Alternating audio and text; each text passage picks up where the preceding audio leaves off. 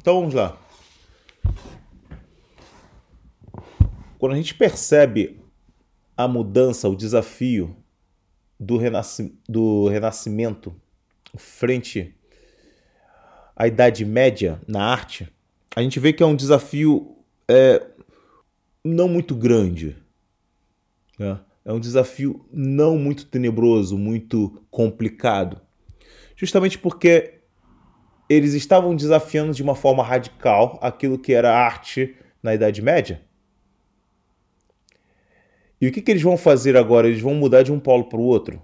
Enquanto a arte medieval é um abstrato figurativo, agora eles vão é, mudar totalmente isso para uma arte puramente figurativa, é, naturalista. Né? Então, volta aquele conceito clássico da, da imitação da natureza, aquela discussão do, do, de, que vinha em Platão, Cícero, Sêneca e tudo que a gente viu antes, Plotino. Volta essa discussão e toda a preocupação em imitação da natureza, toda a preocupação sobre uh, as técnicas para se alcançar uma, uma, uma, uma imagem que seja fiel ao que a gente percebe na realidade, transferir, reproduzir isso numa obra, ela volta expelindo, descartando tudo aquilo que é uma arte é, da Idade Média. Né? Então, Duccio, Giotto e todos os artistas que vêm, eles vão incrementar em suas artes sacras mais profundidade, eles vão incrementar técnicas de perspectivas, eles vão incrementar na sua arte é, objetos naturais, ou seja, os personagens estão em algum lugar na realidade, estão em algum lugar na natureza e com a natureza. Então, todos, os, fatores puramente simbólicos do período medieval eles vão dando lugar aos, aos fatores é, temporal espacial. Mais espacial, porque eles se assentam em, um, em uma composição onde na arte da Renascença vai ser muito importante. Eles precisam saber onde eu estou, né? E então você vai ter animais, árvores, você vai ter é, figurantes ali, pessoas caminhando. Não vai ter, vai ter uma pontezinha, ou seja, não vai ser somente as, as figuras sacras, as figuras sagradas e seus é, respectivos fatores simbólicos. E, e essa mudança é um tanto fácil por ser exatamente por ser radical. Quando vem o neoclassicismo no meado do século XVII, o desafio já é maior, porque as mudanças que tinha que ter do naturalismo é, renascentista, que é de certa forma uma volta também para a arte clássica, essa mudança vai ser mais sutil. E quando tem sutileza, exige mais profundidade na justificação. Por que, que nós estamos mudando? O que, que há de errado com a arte anterior? Frente a isso, para tornar a coisa mais complicada para os uh, artistas do meado do século. a partir do meado do século XVII, uh, para piorar, os maneiristas já tinham mais ou menos resolvido, é, encontrado qual era o problema do, do, dos naturalistas da Renascença. Que o problema era que a arte da Renascença engessava muito o artista, não deixando com que o artista desenvolvesse a sua arte através de seu espírito criativo e livre. Então os maneiristas o que, que fazem? Eles param de respeitar todas as, todas as todas não, mas as, as é, muitas das regras de matematização da arte, por mais que a gente pode ver alguns teóricos da arte, como o próprio Lomatsu, por mais que há um respeito sim ao, ao a, a matematização, as dimensões, o respeito à perspectiva, mas isso não vai ser uma regra central a ponto de colocar o artista numa situação de prisão a isso. Ou seja, as regras da teoria da arte não pode aprisionar o artista e impedi-lo de desenvolver a sua liberdade criativa. Né? Então, é, de certa forma, então, os maneiristas já tinham resolvido esse problema.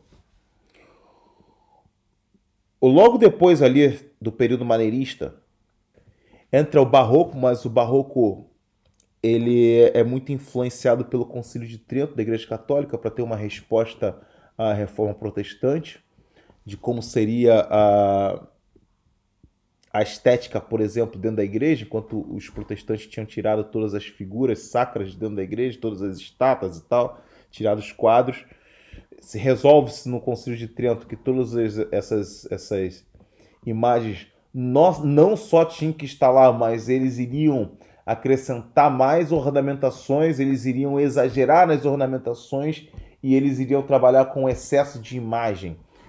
Porém, essa imagem deveria ser um, um as imagens, por exemplo, pictóricas, deveria deveria chamar o público para uma integração aquilo que eles estão observando?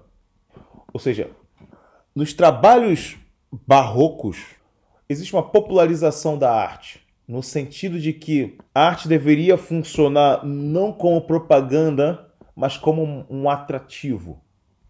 As pessoas precisavam chegar e se identificar com aquilo e ao mesmo tempo ficar boca aberta com tudo aquilo que eles estão vendo. Então, as figuras sacras precisavam ter uma proximidade maior com as pessoas. Se vocês veem, por exemplo, as estátuas de, de, de Cristo na cruz, é uma estátua mesmo humana, mas que você compreende que é uma figura sacra ali, que é uma figura que transcende as noções humanas. Mas você vê todo o drama humano naquelas, naquelas estátuas, principalmente as estátuas, as, as esculturas, uh, as esculturas espanholas, que exige uma, uma certa pintura diferente de, Belo, de Bernini.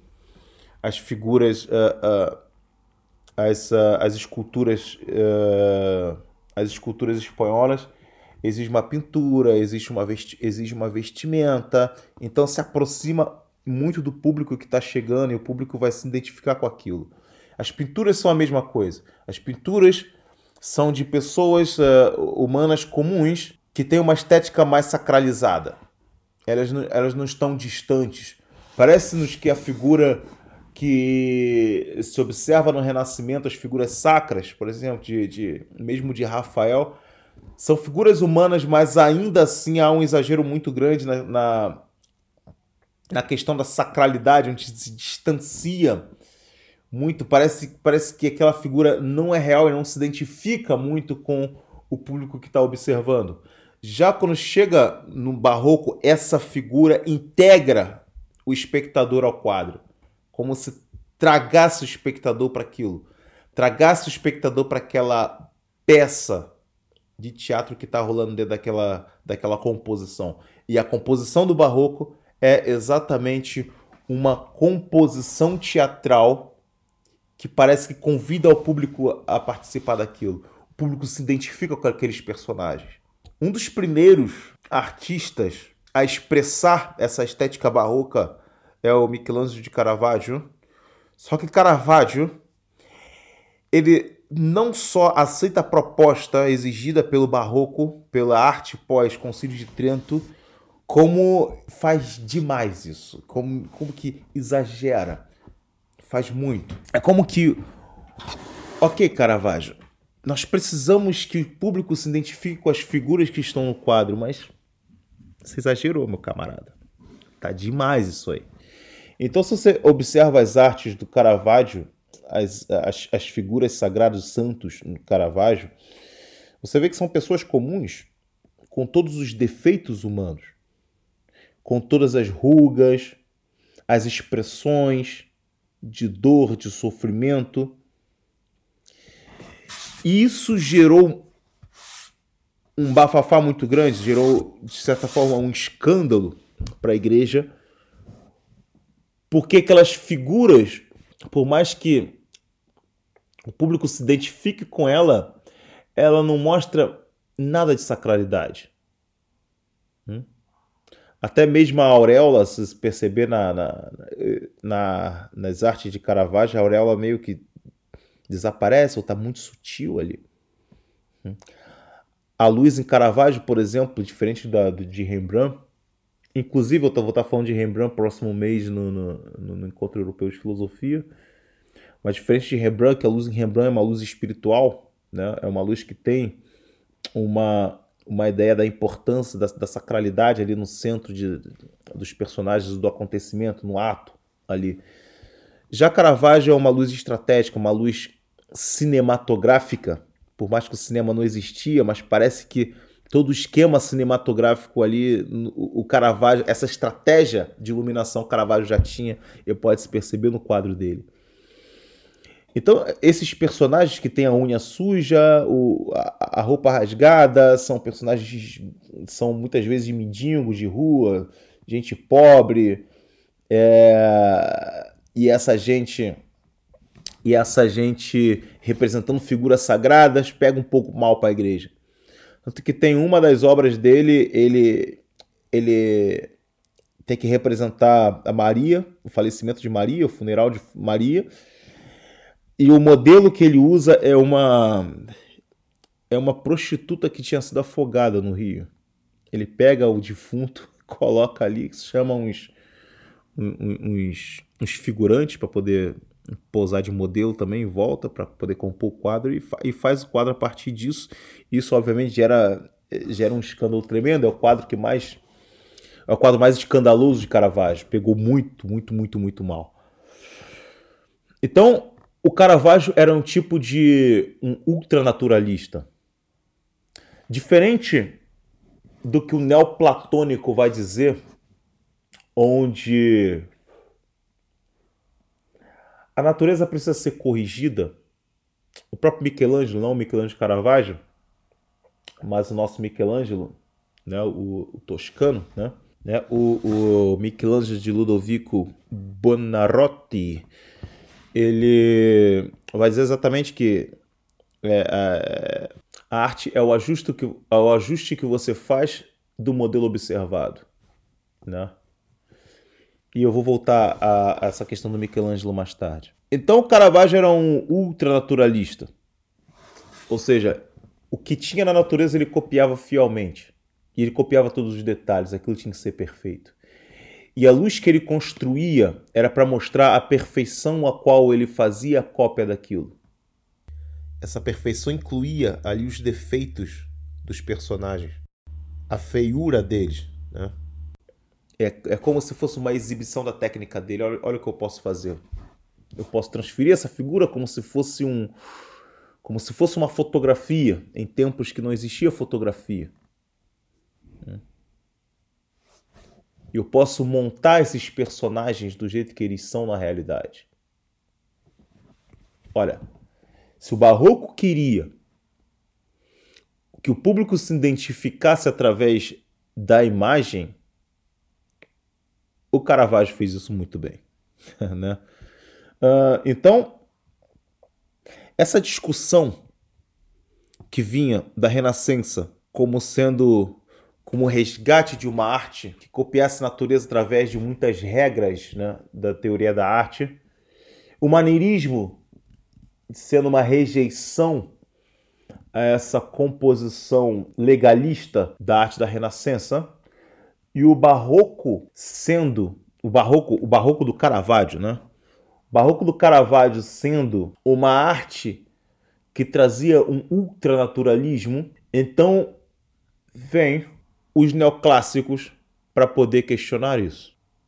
E o grande homem que vai questionar essas artes anteriores vai ser um chamado Giovanni Pietro Bellori. Bellori era um homem de, de, grande, de grande reputação nos meios acadêmicos da França, na Itália, tinha uma envergadura intelectual e erudita enorme, era, era arqueólogo dos mais renomados da época. E, e, não era artista, ele era o que poder, poderíamos chamar hoje de crítico da arte. Né? Ele é um dos precursores disso, crítico da arte. Né? Então, Bellori, como um neoplatônico, Bellori é um neoplatônico também, assim como Lomatsu, assim como é, Fitino, ele vai criticar a arte de Caravaggio, dizendo que o Caravaggio imita demais a natureza, e Caravaggio não se preocupa na, com a beleza. Tanto que os personagens de Caravaggio são todos são pessoas comuns, pessoas feias, até. São bêbados, são, são é, mendigos, é, prostituta, pessoas é, com a unha suja, com, com, a, com vestindo farrapos. E, ou seja, Caravaggio não se preocupava com a beleza. Né? Segundo o segundo Bellori. E Bellori criticava esse tipo de arte. Também criticava o, re, o Renascimento, porque o Renascimento trazia um naturalismo também que não estava muito preocupado em ajustar, consertar a natureza, em lapidar a natureza. E também ele estava preocupado com o maneirismo, hum? porque o maneirismo não estava preocupado também com a beleza, porque não poderia saber o que é belo sem uma referência do belo já que o maneirismo é fazer tudo à sua maneira, já que o maneirismo é fazer tudo de uma, de uma forma muito subjetiva. Então, somente na sua subjetividade você não pode saber o que é a verdade. Em outras palavras, você não pode saber o que é o belo. Então você não pode criar uma figura realmente bela.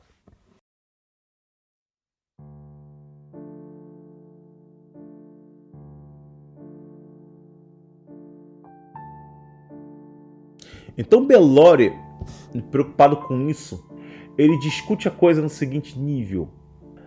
Diferente de Lomatsu, que era um. Lomatsu era um neoplatônico. Mas Lomatsu dizia, assim como Bellori, que o importante não era o modelo, o importante era a ideia. Então, assim como Lomatsu, Fitino, eles voltam a Fídias aos Zeus de Fídias, aquela figura perfeita que vem da mente de Fídias, que vem da ideia de Fídias. Ou seja, a imagem ideal só pode ser criada na ideia. Então, o homem é o motor para a criação de uma arte bela, porque só o homem era capaz de ter uma concepção do belo na ideia. Só que para os neoplatônicos, antes de Bellori, essa ideia era uma iluminação divina. Como que Deus era a referência daquilo que era belo, porque Deus é o belo. E a ideia que eu tinha do belo, a ideia que eu tenho do belo, a ideia que o artista tem do belo, precisa ter Deus como referência para poder fazer, ser capaz de compreender a beleza de algo. Ou seja, Michelangelo, Michelangelo vai dizer o seguinte: olha, uma anedota. Uma vez perguntaram ao Michelangelo como é que você fez o Davi tão perfeito, Michelangelo? Como é que você faz isso? Qual a técnica que você usa? E o Michelangelo falou: é, é muito simples. Eu só vou tirando os excessos da pedra.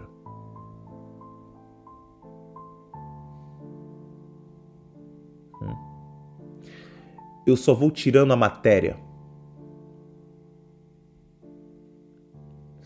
E tirando a matéria, eu chego na forma que eu preciso chegar. Em outras palavras, Michelangelo estava dizendo que a arte escultural é basicamente destruir a matéria que impede você de ver aquilo que deve ser visto. Que é a expressão material da sua ideia e a expressão material da sua ideia precisa expelir, precisa tirar o excesso da matéria. Porque a matéria é uma obstrução do belo. Vê que é, Michelangelo era, era, era bem, bem é, neoplatônico, né? Bem neoplatônico. Lembramos que para Plotino a arte não, é, não tinha importância alguma.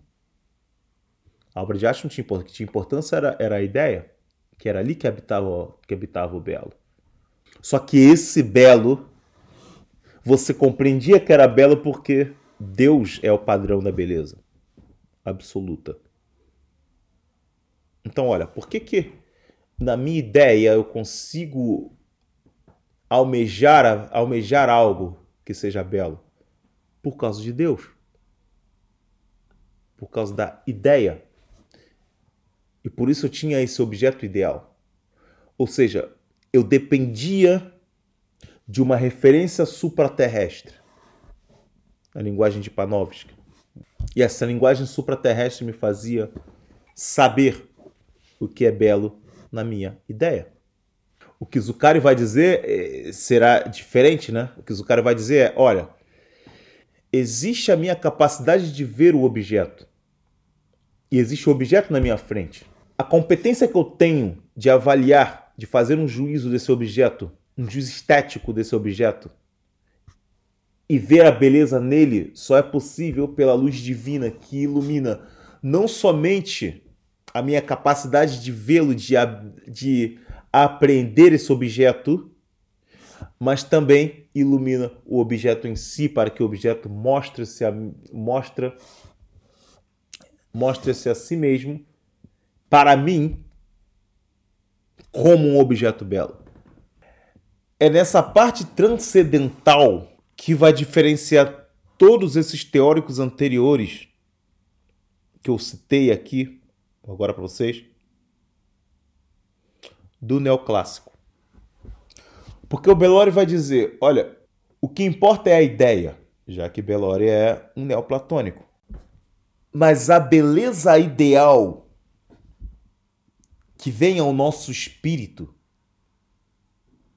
não vem de Deus, não vem de algo supraterrestre, e sim da nossa experiência com a natureza. Vem da apreensão do modelo vem da apreensão da realidade que paira na nossa frente. Ou seja, Belório neoplatônico que, em vez de fazer um movimento vertical, ele faz um movimento horizontal. E para ele, a beleza tem uma origem a posteriori. A beleza é uma experiência do artista com a natureza. As muitas experiências do artista com a natureza dá a ele ferramentas para criar o objeto ideal.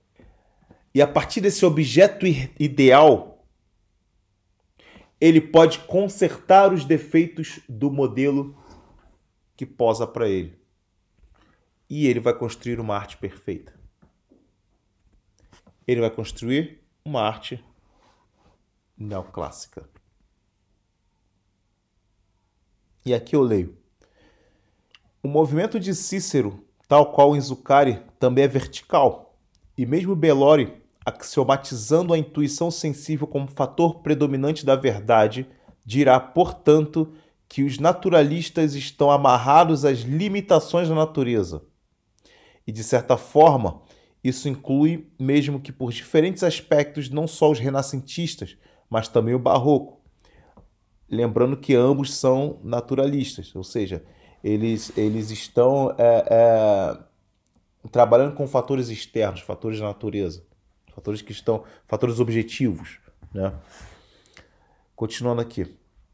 Enquanto os maneiristas pecam por não acessar a verdade, pois são impedidos pelo seu intuito amaneirado de elaborar uma obra. Ou seja, não trabalham, eles, os maneiristas, não trabalham baseado na intuição sensível e sim numa subjetivização rebelde e totalmente desregrada. Tentam alcançar o belo sem saber o que é a verdade do belo. Cara, isso aqui, esse trecho é muito importante. Aqui o Neo, o Neo, o, aqui Belori está lutando com a arte objetiva com a arte subjetiva. Arte objetiva porque se é muito objetivo, o artista perde a liberdade. Mas se é muito subjetivo, o artista perde a percepção da verdade. Onde está a verdade?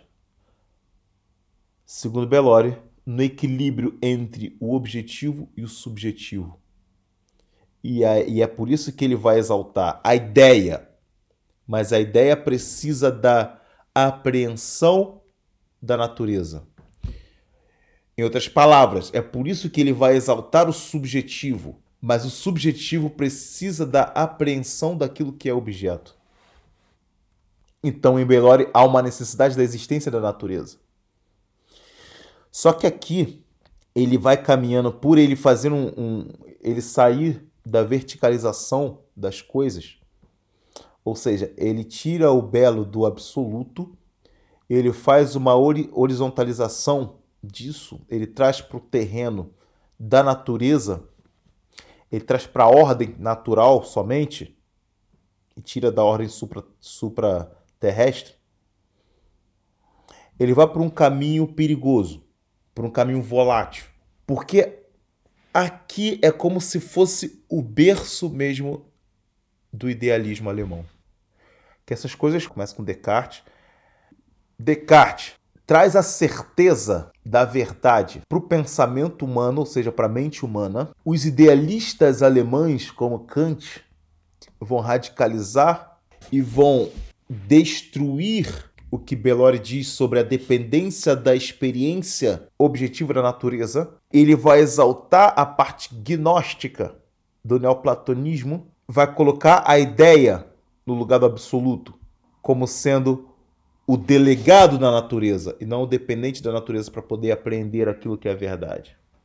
Ou seja, a noção a priori, como sendo o fundamento para qualquer experiência e o padrão mesmo da experiência humana a realidade, onde a realidade agora não, não, faz mais sentido chamar de realidade, sim de fenômenos. Então Belori ele vai por um caminho muito instável, muito movediço. Na conclusão disso tudo, como disse na primeira aula e como eu venho observando na filosofia, há aspectos, aspectos verdadeiros nas teorias criadas, mas que o teórico tem a pretensão de que toda a sua teoria é verdadeira quando apenas alguns elementos dela, como por exemplo, se eu faço uma figura linda, bela, bonita, como Fídias esculpiu Zeus, a partir da sua ideia, se Fídias não tivesse nenhuma experiência com a realidade, ele não teria uma ideia de um Zeus. Que as pessoas pudessem olhar e dizer que aquilo ali é belo. Belori vai dizer, diferente de Plotino, que o Plotino ignora a arte. O Plotino, o Plotino vai dizer que a obra de arte não é, não é importante. O que é importante é a ideia. Já o Bellori vai dizer: olha, a arte é o mais importante. Porque para ele a arte vai ser mais importante do que o modelo, mais importante do que a natureza, mais importante do que a ideia, pelo simples motivo de que a arte é a realização da ideia do belo. Só que eis um problema aí, eis um atrito entre o Plotino e o Bellori, que o Plotino também está certo. Porque para você reproduzir a arte bela, a partir da elaboração e da criação de uma ideia do belo, e que essa ideia do belo é a partir da sua experiência de apreensão da realidade, eis um problema que eu expliquei na primeira aula. O problema é a capacidade, a capacidade e a sensibilidade de você apreender a realidade muito bem. Todos os aspectos dela, que é muito difícil. Geralmente o artista é muito bom nisso, ter essa sensibilidade. Em trazer isso ao seu espírito mas ele não consegue fazer isso com o todo do objeto. É impossível. Ele vai trazer alguns aspectos do objeto para o seu espírito. Mas se ele não traz o todo do objeto, porque é impossível, como é que ele pode ter certeza que a ideia que ele tem para poder compor o belo consegue expelir todos os, todos os defeitos do objeto se ele não tem todo o objeto apreendido no seu espírito. Perfeitamente apreendido no seu espírito. Então, essa ideia, esse ideal, é somente um juízo que ele faz a partir de uma apreensão imperfeita que faz do objeto. E agora tem outro problema. Ele tem aquele objeto ideal na mente dele, que não pode ser uma beleza ideal, objetiva, por definição e pelo motivo que explicamos agora. Ele precisa de aspectos materiais, como a sua mão, as, as, as condições motoras das suas mãos funcionando muito bem, hum? e muito bem treinada para isso. Ele precisa de um conhecimento teórico, ele precisa de uma habilidade para poder reproduzir a sua ideia. Isso já é um outro atrito que filtra a beleza. Primeiro atrito, você não cons... primeiro atrito, já falamos. Quando você aprende, você não aprende todos os aspectos da realidade do objeto. Então você não pode expelir todos os aspectos defeituosos do objeto porque você não os captou em sua totalidade. Segundo problema, você precisa da técnica para reproduzir aquilo que tem de ideal na sua mente, na sua ideia. E não só da técnica, você precisa de uma tela, uma tela adequada, com o tamanho adequado, para você reproduzir aquele objeto no tamanho ideal que você pensou. E você precisa das tintas adequadas, com as cores adequadas. E voltando para a ideia, você precisa de outra coisa quando você vai reproduzir isso. Você precisa de uma boa memória daquilo que você precisa acrescentar de belo quando você pensou numa figura ideal daquele modelo que você aprendeu, daquele objeto que você aprendeu. Você precisa de boas tintas para reproduzir boas cores. Você precisa ter técnica para misturar bem as tintas. E você precisa de um bom pincel com tamanho adequado. E você precisa estar em um bom estado de espírito para você poder fazer aquilo. Então é um pouco confuso dizer que a arte é mais importante do que a ideia. Porque a arte é a reprodução da ideia. Mas a arte também é uma reprodução imperfeita da ideia porque você depende de muitos fatores para representá-la, para reproduzi-la. Fatores obstrucionais. E por outro lado, você só consegue realizar o belo materialmente. Em termos de arte pictóricas e esculturais. Como eu disse lá na primeira aula, as pessoas precisam ver seu trabalho e você precisa vê-lo também materialmente. E essa é a ideia da arte. Então a ideia não tem tanta importância assim se ela não for reproduzida. E eis a preocupação de Belori também nisso. Olha, Belori está errado no lado de falar que a arte vai produzir, vai ser a reprodução da ideia. Olha, a arte é a reprodução imperfeita da ideia, cara. Que a ideia é a, a apreensão imperfeita do objeto. Então, todas essas teorias da ideia em relação à arte elas têm aspectos que precisam ser integrados por diferentes teóricos. Porque diferentes teóricos têm a pretensão de ser o autor da teoria que resolveu o problema dos, do, do, do, dos, dos, das questões anteriores. Mas as questões anteriores têm coisas boas a acrescentar. Tem aspectos que constrói, integra, que sintetiza algo que dá luz a uma outra teoria que vai estar mais perto da verdade. Mas isso precisa de sinceridade. Não ser pretensioso, ser sincero, ser honesto. Hum? Onde está o belo? Na ideia, na arte, na natureza?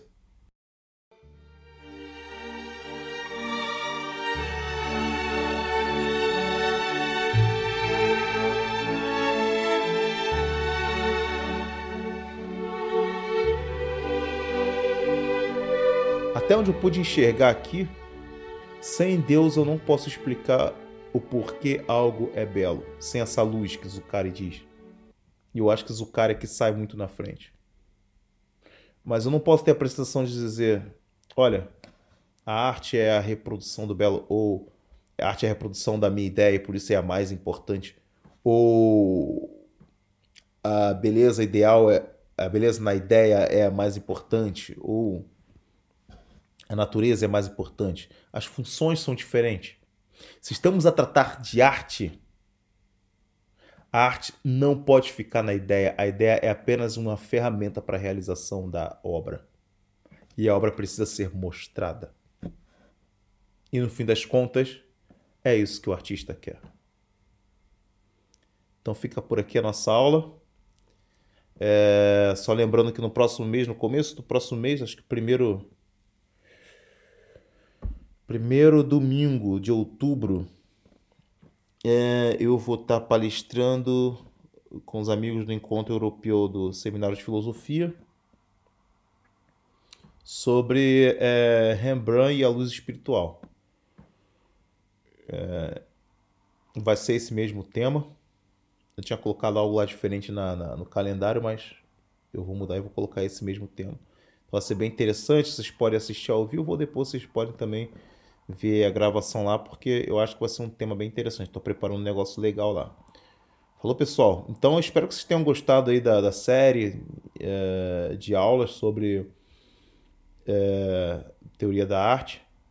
E esse livro é muito bom, é certamente. Eu li muitos livros bons esse ano, mas esse aqui certamente foi o melhor deles, do Erwin Panofsky, Ideia, a evolução do conceito de belo. É um livro maravilhoso, maravilhoso da Biblioteca do Pensamento Moderno, da editora Martins Fontes. Muito bom, boa tradução também. Mas é, é muito bom esse livro. Eu recomendo vocês que leem, quem se interessa. É um livro complexo, como vocês puderam ver nas aulas aqui, as aulas são muito complexas. As aulas foram muito complexas, eu acho. E eu não tenho essa habilidade do Olavo de reproduzir essas coisas de uma forma muito, muito clara, como ele tinha essa capacidade. Uh, mas eu acho que deu, foi claro, deu para entender alguma coisa.